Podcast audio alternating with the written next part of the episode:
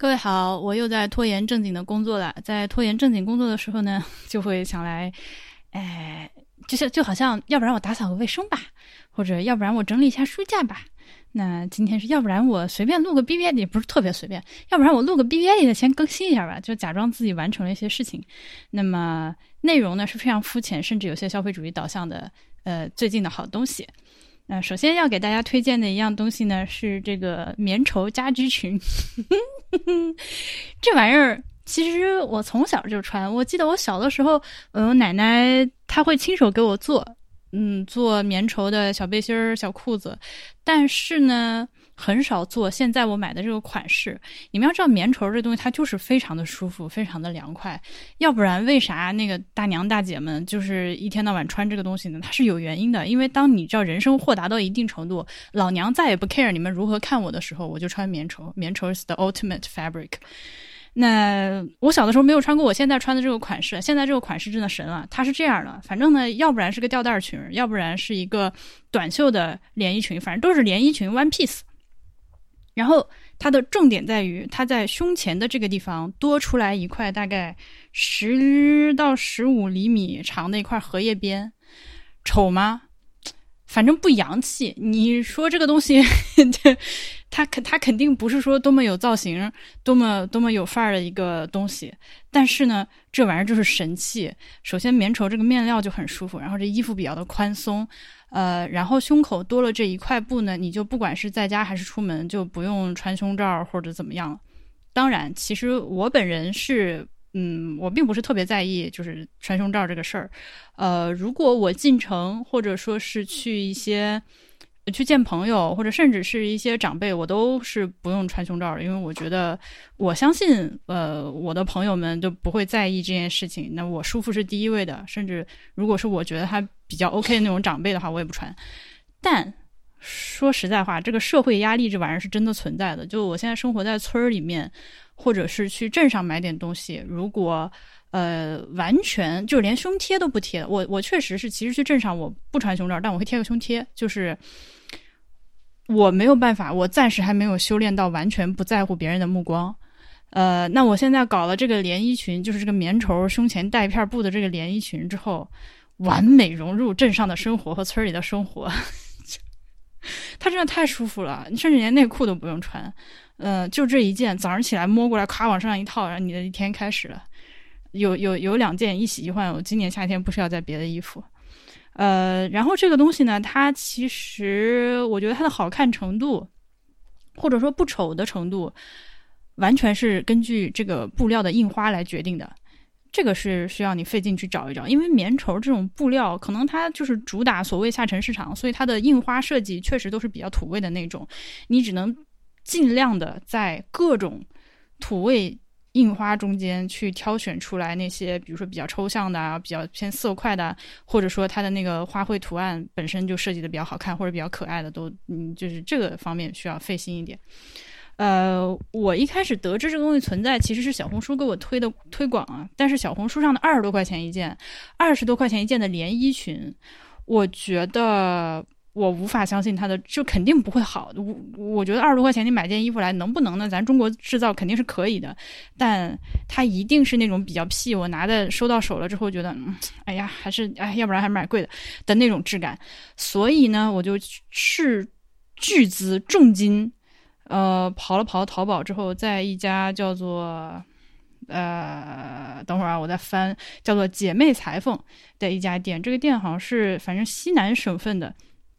你下单了之后，他现给你做，然后他们店里有很多很多布料的花色可以选择，呃，而且还可以接受一定程度的定制。比如说，我第一件是在他们家买了一件那个吊带的，嗯，是五十九块九，我买的是 L 号。呃，后来我发现吊带的呢，确实是不太能穿出门，就看起来就，说良心话。有一说一，像睡衣，然后我就买了件短袖的。短袖的呢，我要求他给我袖长做了一个到呃手肘那么长的长度，以及加了两个大口袋，这样就可以放手机嘛，就很方便。嗯，它本来应该是六十多块钱，但是加上了我的这些定制化要求之后，就是八十九块九包邮。这条裙子我特别喜欢，我现在就是恨不得给我们家所有的女性亲戚，包括我妹啥，一人来一件。当然。我不知道我妹，我可能我我我问问她，不知道她愿不愿意穿。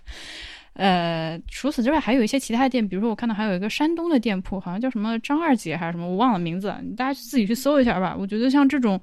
嗯，明显你能看出来，有些店家他东西做的好一些，就比二十多块钱的东西肯定要好一些的，还是挑这种店支持一下可能更好一些。啊，这是今天的第一样推荐的非常实用的东西。然后我就想不出第二件了。我想一下啊，第二件可能是黄天鹅的那个即食卤卤溏心蛋。嗯，我是在拼多多上买的。呃，拼多多上永远比淘宝上便宜个十块钱左右。它呃六十多块钱十五颗鸡蛋，是贵吗？挺贵的，对吧？一颗蛋要四块钱的样子。但是它真的很好吃，而且很省事儿。它的那个鸡蛋是一个比较完美的。嗯，就是蛋黄是那种喵喵喵半流体的状态，所以有的时候，比如说我煮一碗葱油拌面，嗯，拿一个蛋放进去，就是简单的美味一餐。呃，说到这个这个葱油拌面，我也有一个推荐。我的推荐呢是，呃，你先听我说完，你不要听到“日食日食记”三个字就关掉。首先我没有收钱啊，本期节目没有收任何钱。这个日食记的葱油拌面，你只买它的酱。听我一句劝，不要买它那个套餐，因为它它是有那种，嗯，它有两，它有三种产品。我如果我没搞错的话，反正 last time I checked，日食记一共有三种葱油拌面，一种是就是一捆面配一包酱的这样一个组合，还有一种是那个玻璃罐子装的那种一罐葱油拌面的酱，还有一种是那个一小包一小包的，呃，这个这个一顿一碗面就是一小包量的这个包装，我推荐买一小包的那个。呃，因为我不是很喜欢它那个面条，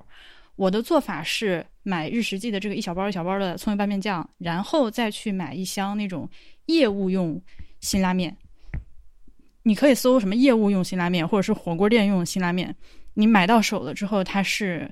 呃纯面饼，里面不带任何的调料。这样的话，你就可以对这个面饼进行各种各样的操作。呃，白水煮一下之后捞干，拌一包葱油拌面酱，撒一点黑胡椒，现磨的黑胡椒，然后再剥一个我刚说那个黄天鹅的糖心蛋进去，真的很好吃，而且非常的快，而且还很便宜。呃，这一包面，因为辛拉面你知道，就是如果你买那种，比如说呃泡菜拉面或者是辣味拉面的话，它在不打折的时候，我记得五连包大概是二十块钱左右，对吧？呃，但如果是业务用面的话，这一个面饼是一块多钱，两块。不到两块的折合下来，呃，所以我推荐一下这个东西。嗯，此外，之前艾普罗西就艾普罗西遗留给我的 legacy，我们家还没有消耗完。他给了我一个一一一箱，他给了我一箱那个荞麦方便面，我觉得也还挺好吃的。而且它那个也是里面不含任何的料，就是纯面纯方便面面条儿，呃，拿一个小锅煮两分钟，然后拌各种东西或者任何汤都可以。而且它又是荞麦的嘛，就是纯荞麦面条。如果你在减脂啊或者怎么样的话，也挺好。因为我通常是非常不爱吃荞麦面的，因为我觉得这种粗粮它就是没有白米白面吃着爽。但是，呃，它给我的这个就是波浪形那种荞麦方便面。我不知道，可能是因为它被做成了这种波浪的形状，所以当我给它拌一些酱汁的时候，它更挂汁儿，所以就更好吃，更有口感。总之，这个荞麦方便面我是愿意吃的，就是比那些各种其他的荞麦面条相比都更爱吃一些。呃，这，所以我其实一下子推荐推荐了三样东西，对吧？黄天鹅的溏心蛋、辛拉面那个业务用的面饼，以及日食记那个小包包的那个呃酱。我为什么不推荐那个瓶装的呢？嗯，因为那个瓶装的，当然我们现在又是四个人住在一起，所以其实我们如果比如说煮四包那个面，然后实测，呃，如果要拌这四包面的话，几乎一瓶快用完了，就是那个量消耗你很难控，而且你很难控制好，就很奇怪，我说不上来为什么，它就是不如那个小包的好吃。嗯，它的这个葱油拌面酱里面，呃，再补充一句，其实除了葱叶之外，还有还有一些虾米。所以还还算蛮香的，我我觉得好，这是推荐的第二个东西。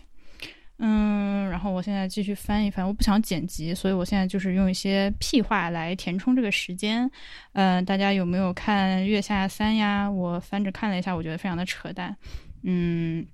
来来来来来来，以及我的小鸡现在已经出壳，呃，八号出壳的今天已经是第五天了，它们长得非常非常的快，它们的尺寸都已经翻倍了。如果你还不知道小鸡的事情的话，欢迎去别来年鉴这个下别来年。欢迎去别来年鉴书买这个一心二用，一边翻一边说话就说不清楚话。欢迎你去别来年鉴书收听关于小鸡的呃孵化报告这期节目，并且呢，我还发了一个五十三分钟的超长视频，是从我呃快递收到这个寄来的鸡蛋开始，一直到小鸡孵出来开始育雏这么一个过程，中间还包括了两段十几分钟一刀未剪的强强老师直播小鸡出壳的这个解说视频。我觉得还是很可爱的，呃，好，接下来还有一个非常意外的东西，就是，嗯，我我是还算比较经常用蒸汽眼罩吧，我我知道有些人是每天晚上都要用，不然睡不着的，我倒不至于，我就是，嗯，坐火车、坐飞机的时候会戴。或者是真的，我现在很想睡觉，但我就忍不住玩手机的时候，我就逼自己戴一个蒸汽眼罩，因为就是一旦花了钱，就闭好老老实实闭上眼。你都已经花钱了，就把这个蒸汽眼罩打开，你不要浪费它，就以这种心情强迫自己闭眼。嗯，之前用过各种各样的，这次出门之前呢，我在家里面摸出来一个看上去非常丑的东西，我就。我我不知道，反绝对不是我买的，我不知道谁买的，但他在我房间里，我我我默认可能是我和波比买什么东西的时候送的赠品吧。呃，它封面上画了一个粉色的小鸭子，而这个牌子呢非常的搞笑，这个牌子叫沃姆，就是良田沃土的沃，姆是保姆的姆，呃，它 叫沃姆。我不抱希望，因为反正它就是就是放在那儿，然后我就把它用掉嘛，这玩意儿也是个消耗品，所以我就坐飞机，我不是去敦煌嘛。在飞机上拿出来，然后我就被他震惊了。这个玩意儿，我是从刚坐下飞机系上安全带，我就把它带上，然后在跑道上滑了得有二十多分钟，然后飞机飞起来飞稳，然后开始发餐了。这么长时间过去，就你如果通常坐飞机比较多的话，你大概知道，就这个时间至少四十分钟吧。呃，等空姐来发餐的时候，这个眼罩是烫的。就它不是说，因为其他的眼罩我用过各种什么日本的那个啊，还有一些其他的牌子，就是四十分钟过去还烫的，真没有。就是 它的这个持续发热的能力，我震惊。然后我当时就非常舍不得把这个眼罩从眼睛上拿下来，因为它还这么热，我觉得它还可以热很久。所以我现在自己就回购了。嗯，那这么说来呢，其实它有一定的风险，就是万一只有那一个非常厉害。然后我自己回购的又没有那么热，你你要要不然这样，我我自己我自己回购的这个我再用两天，我试试看是不是每一个都这么热，还是我那天正好遇到一个天才的，然后过几天我在评论区如果想得起来的话回复一下，你们可以就是记得追着来问我，因为我一定会忘记。呃，然后就是我看看最近还干了什么事情。呃，那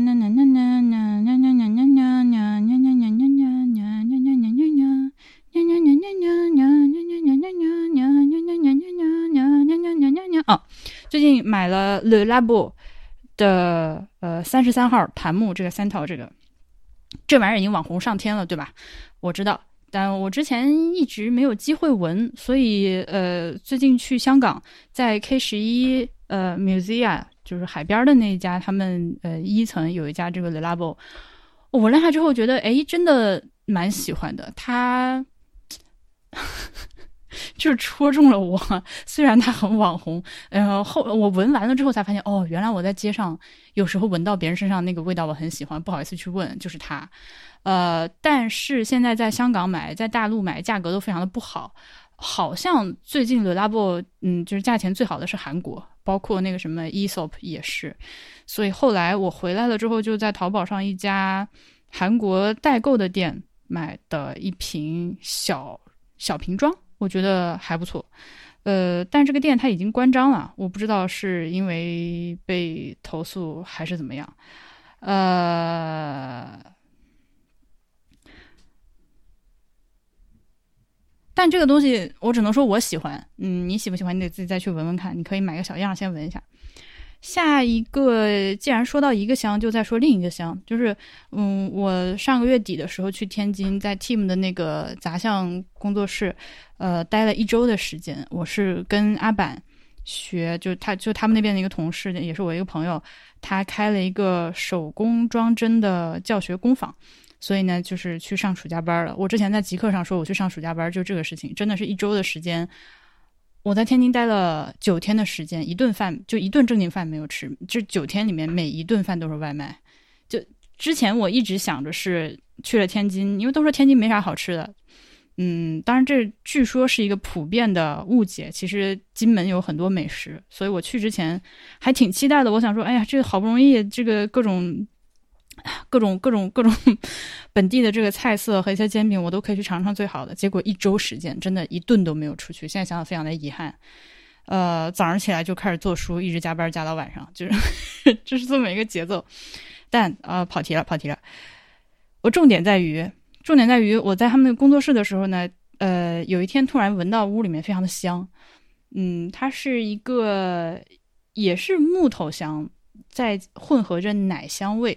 呃，淡淡的一个香味。我就问这啥玩意儿这么香？找了半天，发现是 Tim 点了一点那个圣木，秘鲁圣木，就是一个木条，手指头粗的一个木条，你把它点着，点着之后再把它摇灭，然后它就会出那个白烟，那个白烟是香的。呃，所以它应该就是和没药、乳香，如果不是同一种东西的话，也是亲戚的这样一种香料。用法非常的简单粗暴，就你把它点着，点着再把它弄灭，它冒烟儿，然后你屋就是香的。好像这东西一开始就是就是用来做法的，I don't know。反正我我把它点着之后，拿在手里在家里晃的时候，就觉得自己特别快乐，像个神婆。嗯，它的香味就是木质的香调加。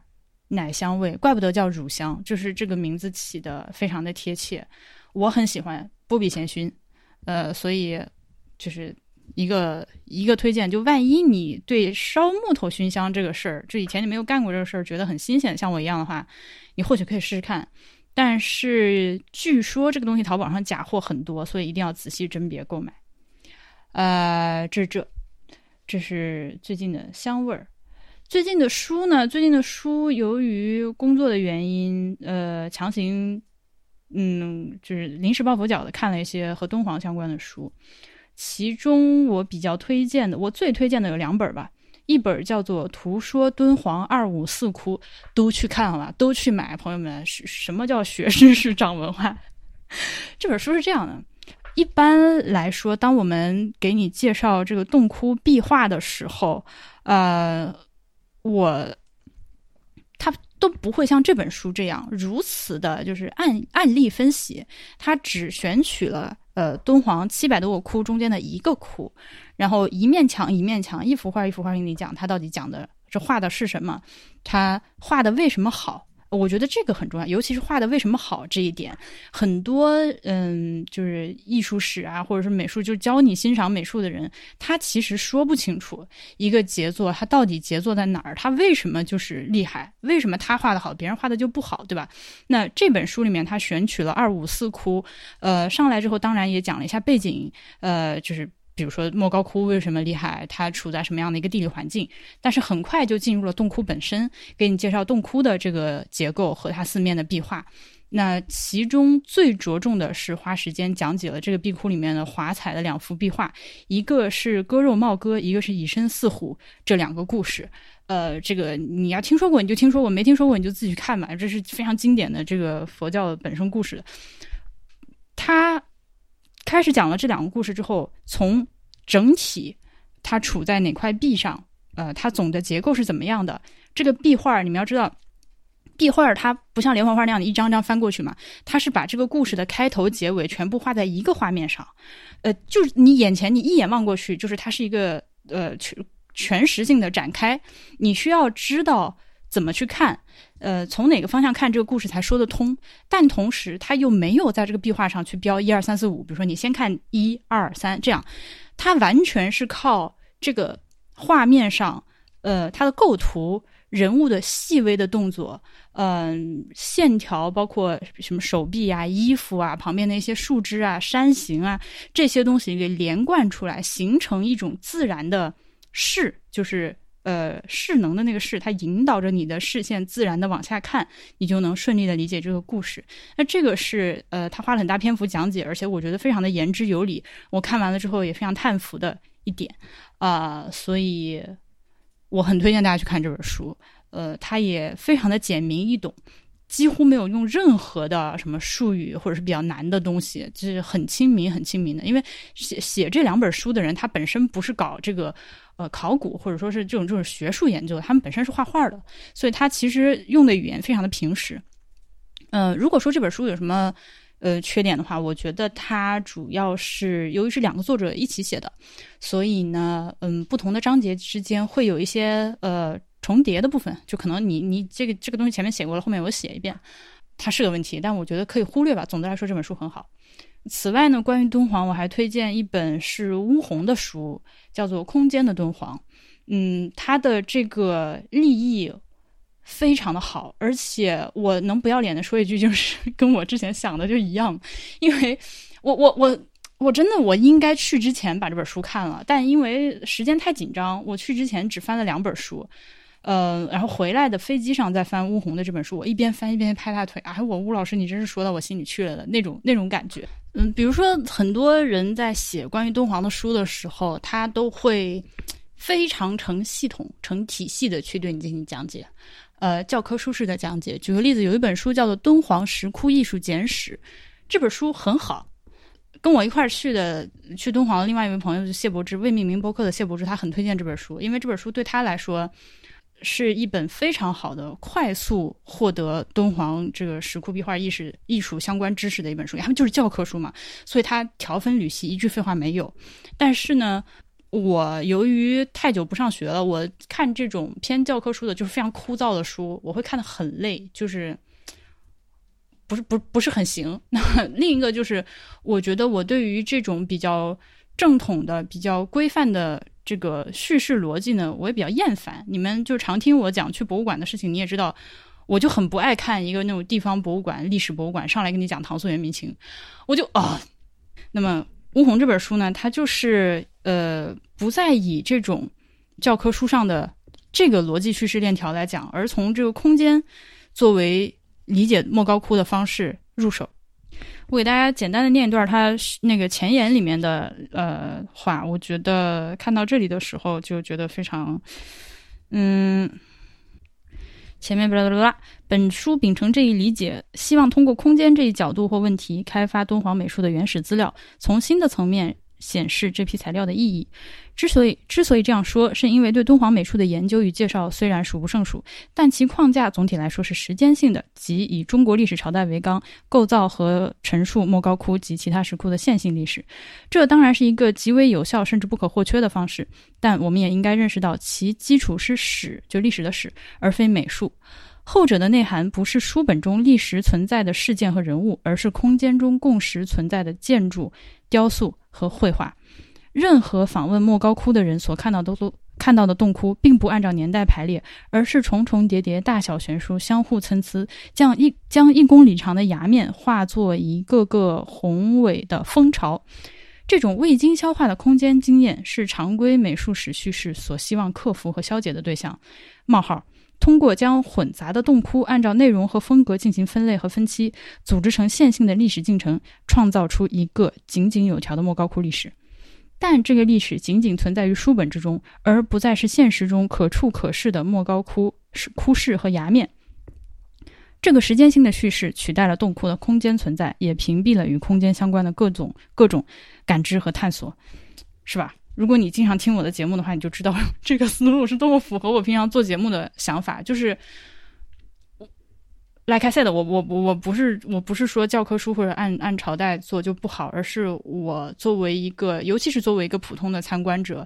呃，我去之前哪怕做了功课，我也不可能说做的多深入。那么当我来参观的时候，我就会像这个乌红说的，一定是我来到这个地方，然后各种各样的。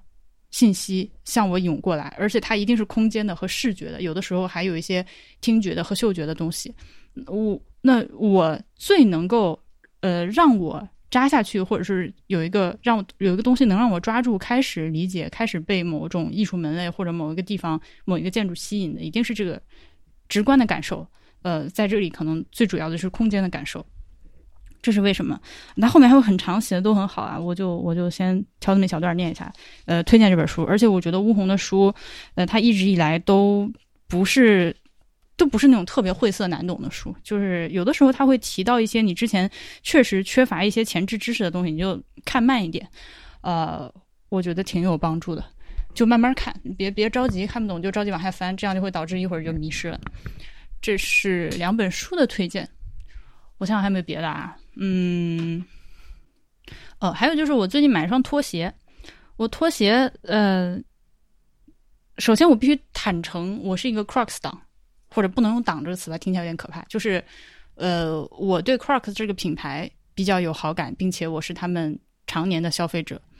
呃，说是常年的消费者呢，我一共买的 Crocs 鞋应该不超过五双，因为他们每一双都可以穿很久很久，而且都很舒服。呃，我最开始的时候，大概在零几年的时候，和所有人一样，都觉得这个鞋丑爆了，就我不能接受这种东西，就是我看到它，我都觉得它在就是破坏我的审美。后来我也不知道为啥，后来可能就是我在这个世界上在乎的人越来越少了之后，就还是我自己舒服是第一位的，呃，就开始买，就发现哇，真的好穿，哎，真的好穿，而且它就是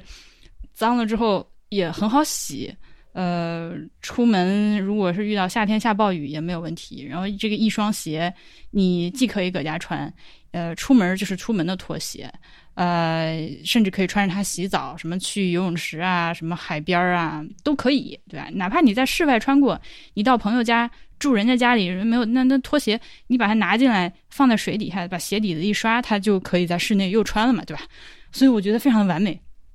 而且它主要就还是舒服啊！当然，我以上说的那些所有的拖鞋都可以啊。我它重要点还是它真的很舒服。呃，我最近为啥又买双新的呢？是因为我之前有一双，嗯，穿了四年多，呃，被我们家猫抠的，上面就最近因为那就是不是看的很不是看的很下去了，就上面全是那个小猫爪子抠的一个个小洞洞。虽然还没有还能穿，就这个鞋坏了吗？它没有，但就看着有点不顺眼，所以最近买了一双。嗯，这个这完了，这个叫啥型号？就是它前面是两条横带子的，呃，让我来快速的搜一下它的型号，朋友们，它叫做二零六七六幺，二零六七六幺货号，怎么感觉像在念什么股票代码？呃，它它上面有几个洞洞，我现在自己买了那个呃鞋花的那个小配件，然后拿胶。嗯，交上去了，粘上去了几个那个博物志的小徽章，就是小黄鱼播客的小徽章，所以就非常的可爱。现在就是鞋子上面贴着小黄鱼的这个这个这个每个洞洞里面插了一个小鱼，喜欢。嗯，以及呃与之相关的还有一件就是这个，因为它这个鞋花，我我我是一个啥事儿就还蛮喜欢 DIY 的人，呃，我还买了些华子。就是 可能大概有大拇脚指甲盖那么大的华子，所以是巨型华子，like we talking about 十二乘十四毫米，就是那么大那种大华子。大华子 拿拿强力胶，呃，或者是那个呃塑形的甲油胶，拿那个那个指甲油灯给照干那种胶，你把它粘在那个呃它那个鞋花的那个支架上。我不知道啊，你你你们有没有看过那个阿里旺的？呃，第一场，那个现现场现场的专场，就脱口秀的专场，他就说，这个上了年纪之后就开始喜欢各种 bling 的东西啊，就是我的生活一片暗淡，我需要各种 bling 来点亮我。当然，这是一种比较夸张的说法。呃，我现在也开始喜欢各种 bling 了。我我不知道，我不知道这和我上年纪有没有关系啊？反正我 我觉得我现在生活过得挺好的。我我并不是说需要这种 bling 来点亮我，而是嗯。我觉得我在嗯，bling 和各种鲜艳的颜色这件事情上耻感降低了。呃，我我我不知道你们，反正我小时候那个年代呢，就是你就穿这些东西就很不酷嘛，就非常的不酷嘛，就就这种这种特别，当然这可以是艳女的一部分，你就是打扮的漂漂亮亮的，你穿一身粉红色的，头上戴个小皇冠，或者你身上都是水钻啥，就是非常的不不酷。呃，那会儿一定得是那种啥哥特少女，那个是呃不不重要。总之，呃，如果你开始整 Crocs 的话，你可以像我一样拿华子 DIY 一下，就真的不是也不是给别人看，因为华子真的太闪了，我自己出门就在我们村里，我往太阳地里一站，我的华子闪光的时候，我真的啊，心情好好。对不起，呃，说完了这个，又又是一个消费主义导向的环节，是吧？接下来是一些，我想想看，嗯，博主。上次其实跟大西瓜录的时候，我准备了一个很长的名单，结果唠着唠着呢，就被大西瓜扯的给我扯，给我，他还给我推荐任天堂，他要给我推荐，哎呀，这什么泰德拉索，我就很烦，是吧？就这事儿就还是得我自己录，就不用跟人聊天，我自己录就完事儿了。嗯，但是我想推荐的博主实在太多了，因为我真的是一个二十四小时上网的人，所以，嗯，上次我说了谁，我其实都已经不是特别记得了。我今天再说几个，今天，嗯，有一个叫做 Christine，她有很多个 I，很多个 N，很多个 E 的那种巨长的一个名字，我把它链接回头放一下，不然你也不好找。她是一个越南籍的。美国人，呃，一个越南籍的美国，这年纪应该跟我差不多大的一个女人，嗯，她的正职以前好像是 DJ，呃，现在也会做陶艺，嗯，会做各种各样的陶瓷的小物件放在网上卖，嗯，然后他会做每个月更新一期，就是 General Favorites，就很其实很类似我现在在录这个东西啊，就是我，呃，这个月觉得我买了那些东西或者干了什么事情，觉得非常的好。我推荐他的原因主要是因为，他非常的酷，对吧？他那个 vibe 我很喜欢，很喜欢。嗯，而且他就是很美，而他讲话的方式就非常的淡定，就很就是可就是哎，就就是就是很有魅力的女人，好吧？就而且很自信，她她她是少白头，就是头发有很多白的，她也她也不管，而且本身也就很好看，所以嗯，就是我。推荐啊，推荐。总的来说，就是一个品味非常好的人，听他聊天你就高兴的这么一个人。呃，Christine。然后还有一个，我觉得我以前肯定推荐过很多次，但我不知道你有没有听过我推荐。他叫 Mariah Leonard，是吧？一定听过吧？他是我觉得呃 YouTube 上的美妆博主里面品味是，如果不是最好的，也是绝对是 Top Tier Top Tier 的那种。但他不知道为什么现在开始删视频了。就他其实之前更新了很多很多东西的，他现在的频道里面视频删的不剩几个。但你如果去看，就哪怕现在仅存的一些视频，呃的话，呃，他可能比较活跃在 Instagram 上，也叫 Maria Leonard Leonard。呃，我相信你会同意，我觉得他品味真的太好了。你看他的视频和短视频，呃，和他发的 Instagram Story 就。不管你是不是喜欢化妆的，但是只要你是想，比如说拍点东西，呃，或者说你对视觉呈现这件事情有一些自己的就感兴趣的话，你看他东西一定会获得一些灵感，因为他是能，就他不会去抄别人做什么，他纯粹所有的形式，嗯，所有的表达的方式都是他自己，就是非常就就独创性非常的强，就是这叫啥？这叫作者性博主嘛？就这种人。就很遗憾，他开始删视频啊！就我我我可以理解，他可能是因为之前的有一些视频，现在自己成长了，回头看觉得不顺眼或者怎么样，我不知道。但我觉得很遗憾，因为他早期真的有很多，你知道，这种年轻的艺术家，就一开始创作的时候那种那种比较粗粝的、不经打磨的，呃，甚至你也能看到他在早期会做一些，嗯，就是什么话题火，他做什么他也做过，嗯，但后来就慢慢越来越有自己的风格，喜欢。呃，然后的话，再推荐两个自己搁家干活的，就是做各种手工木工的，这的这个这这个博主，呃，一个他的频道叫做 Get Hands Dirty，呃，是一个很大的号啦，你大概率可能如果你刷 YouTube 的话，肯定已经刷到过他。他就是自己在家做做各种各样的家具，就是经常我们看这个 YouTube 就是老外啥都有系列，就他们家里面啥工具都有，而且都有那种最贵最好，你就看着就，当然人家活儿干的也是很细，而且视频拍的又很好，所以像这种人，他视频看着就舒爽，而且你又肉眼可见的付出了很多的时间和精力，因为他所有的事情都一个人干，那么。你但凡稍微干过一点类似这样的事情，你就知道自己干活，同时在旁边自己拍自己干活，而且还要把这个过程就是拍清楚，是很难的。所以我很尊重他。呃，他是在葡萄牙的一个妹子。那下一个呢，是一个德国的大妞，呃，叫 Loha Kampf，Laura L A U R A Kampf 是 K A M P F 的这么一个人。我一开始在 YouTube 上啊，对就，他也是这种，就是搁家做各种木工活、小发明、小创造的这种。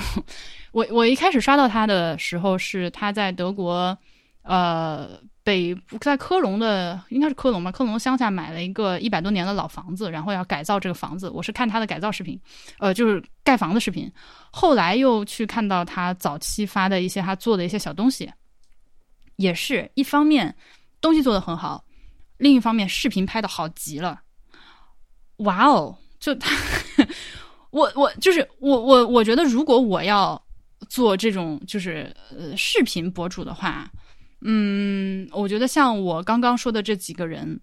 都是我的就是参照系，就是标杆型的人物。你会发现，嗯，我当然我的审美是这样的，就是你这个东西要有你自己的特色，呃，要你本人要很有魅力。然后你的这个你的这个视频制作要达到一个基本的标准，在此之上，你可以自己有自己的样子。但是不喜欢什么呢？我特别不喜欢那种，一个是跟风，就是别人都做什么我就做什么。比如说，你看那些很多博主，他后面要放一个彩色的灯，对吧？一一爬打死一大片，就所有人都在跟就 RGB 对吧？RGB 所有就你的 RGB RGB 我也 RGB，我你都不管自己是做什么。方式你都不是个科技，你要是个科技博主，你 RGB 我就姑且原谅你；美妆博主你 RGB 干啥？或者或者你家居博主你就不要 RGB 了，对不对？对不起，为什么为什么为什么这个节目就不能不得罪人哈？呃，再有就是过度的使用一些转场和特效，真的没有必要，哎，真的没有必要。你就我我形式。呃，但我一向就是比较反反对，就是非常反对形式大于内容的。你说你做个转场，如果说它是言之有物的，或者说你的这个转场就是其他人还都还没有发明出来的一个新东西，你用这么一下子，或者你把这个东西用成自己的招牌，你可以。但事实的情况是，但凡是现在教你各种什么旋转转场啊，什么遮罩转场啊，各种色彩、各各各各各种各样转场的那些那些人，这个都是行活。而且这些东西是最简单的。我不是说这个东西它不花时间、不花精力，而且做的好的人和做的不好的人当然有很大的区别。但这种东西，它属于匠气极重的行活所以这是为什么我反对播客的高光混剪，对吧？匠气极重的行活呃，我对视频的审美也是一样。你我刚我刚推荐的几个人，你会发现没有这些东西。他他们会有自己的对于什么是好东西的理解，呃，不是去抄别人的。以及我这两天在 YouTube 上刷到一个法国的小伙儿，他也是做这种老房子改造的。我看了两期，嗯，我很佩服他，因为他也是一个人连拍带干活，把这个房子收拾的妥妥当当的。而且你要说他视频做的不好，那是不公平的，因为他真的拍的很努力。但是他就是在我看来属于用力过猛的那种人。我也放个链接，你们看一下吧。反正我很不喜欢。嗯。他音乐配的非常的满，然后剪辑点非常的多，嗯，甚至比如说他有一个卧室的视频，就是一个老旧的卧室，他把它呃做了一个翻新，弄得很漂亮，最后成果确实很漂亮，我这这个我服，是真的做的很好。但是他有一个场景是一个呃刷完漆铺完地板之后空的房间，所有的家具摆进去的时候，他做了一个定格动画，就是。就是这个柜子慢慢挪进去，然后就什么床灯什么各种东西，我就可这可以，但没有必要，真的可以，但没有必要。呃，你这个东西不拍个两天，对吧？那你最后得出来的效果炫吗？好看吗？好看，但是它就是仅此而已。我我就是觉得，我我希望大家就是不要浪费自己的时间精力去做这些没有意义的东西。我认为，对不起，反正至少我认为没有意义的东西，因为它。对你的这个视频，我用个恶心点的词汇说吧，就没有信息增量，它就是一个 trick，就好像就好像杨洋冲我眨了个眼，就那种感觉。嗯，嗯 哎，突然间加带词货的输出，嗯，那我再推荐博主吧，推荐博主，回到回到推荐博主的环节。嗯，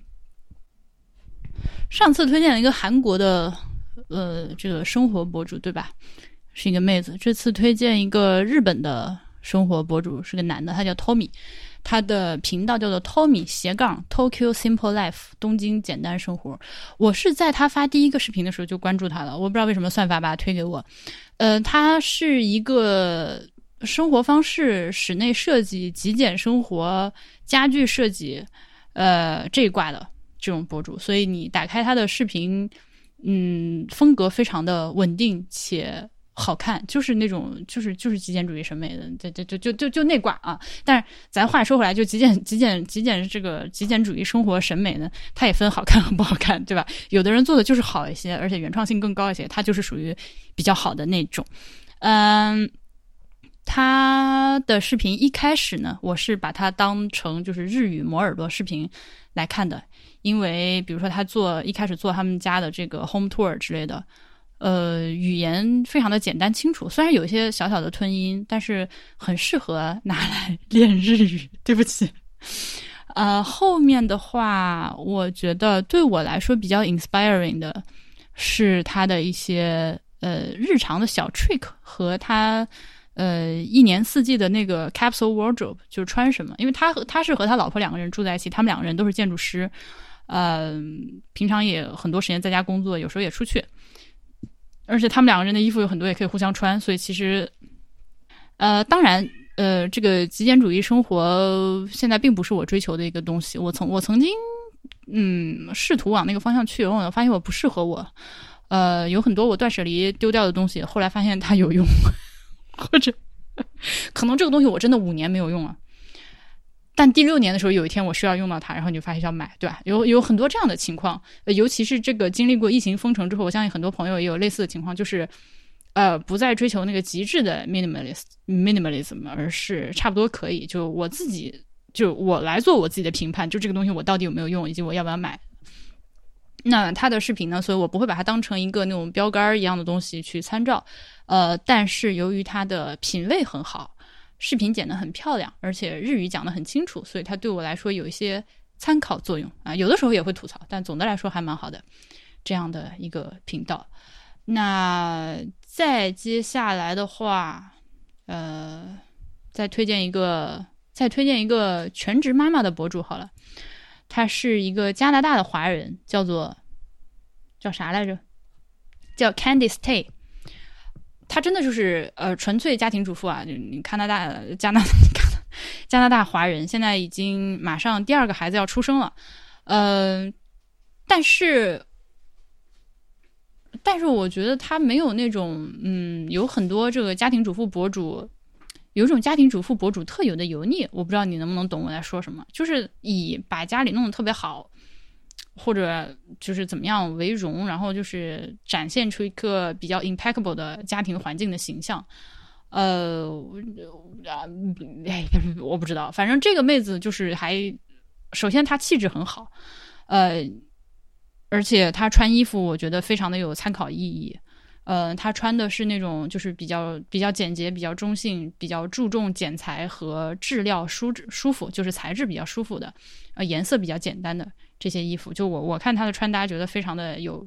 呃，很非常的 inspiring，就很多东西可以直接照穿，呃的这么一个人，而且他说话也很舒服，气质也很好。他好像在 Instagram 上是个大号，但是他在 YouTube 上。的这个视频频道反而关注不是很多哈，他一开始是靠发图片火起来的。I don't know，呃，推荐 Candice Tay，嗯呀呀呀呀呀，我觉得像像这种就是他一说话就让人舒服的人，我就是我就是愿意看。嗯，再推荐一个叫 Brittany Bathgate。这也是一个著名网红了，对吧？但他也是在 Instagram 上比较火。呃，我看小红书上很多人搬运他的穿搭，但他其实，在 YouTube 上也有频道，而且他会更长 Vlog。他 Vlog 很长，就说实在的，我不会说都看，我也不可能都看完，这就我没有那么闲。但是呢，他也我我关注他 Vlog 也是因为他开始买房装修。他最近也不是最近啊，呃，新房子装修已经装修了好一阵子，已经搬进去了，但还有很多东西没有干完。嗯，他的这个 vlog 的风格就是让我比较舒服的那种，慢慢的，然后也不怎么修饰，有啥说啥。呃，剪辑点比较少，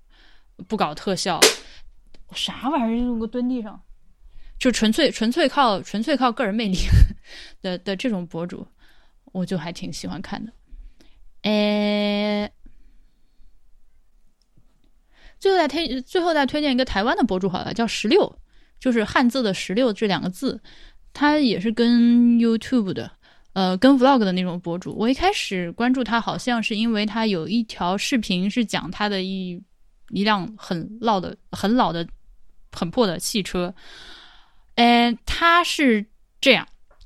我刚不是说我不喜欢那种过于炫技的或者怎么样的那种、那种、那种视频博主吗？十六的视频是剪的非常费劲的那种，但是人家剪的好，就呃。呃呃，我我啊，我说累了啊，我说累了，我现在已经说了半个多小时，我人已经累了，就这意思。就你去看他视频，你会发现他重剪辑、强剪辑，而且呢有各种各样的嗯场景去拍摄，就是他其实是剧本感比较强，就是怎么说，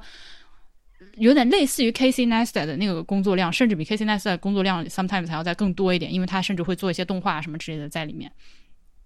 但人家做的好，那你没办法。呃，所以他甚至好像得了得了什么台湾的那个叫什么金钟还是金马奖，就是，呃，就他们这个频道得得过这种比较厉害的大奖。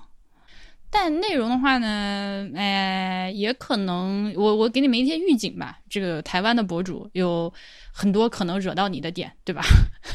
就是你就看好吧，就是我他他的他这个言论属于他自己，不不不能代表我，我只是觉得他视频真的做的很好。呃，另外就是。里面他和几个直男在一起玩，所以一天的一张嘴就是干你一两，就就这种，然后 也会说一些全世界直男都一样，好吧？全世界直男的问题，他这个他这个肯定也会有一些，就是你你不俩 I I don't know，去看一下啊，U B 的 Judge，就这样吧，好吧？我感觉今天已经讲了很久，主要是我自己说累了，呃，博主还多得很，博主还多得很，今天先说几个，回头回头回头再多说，嗯，喵喵喵喵喵喵喵喵喵，好的啦。贝贝。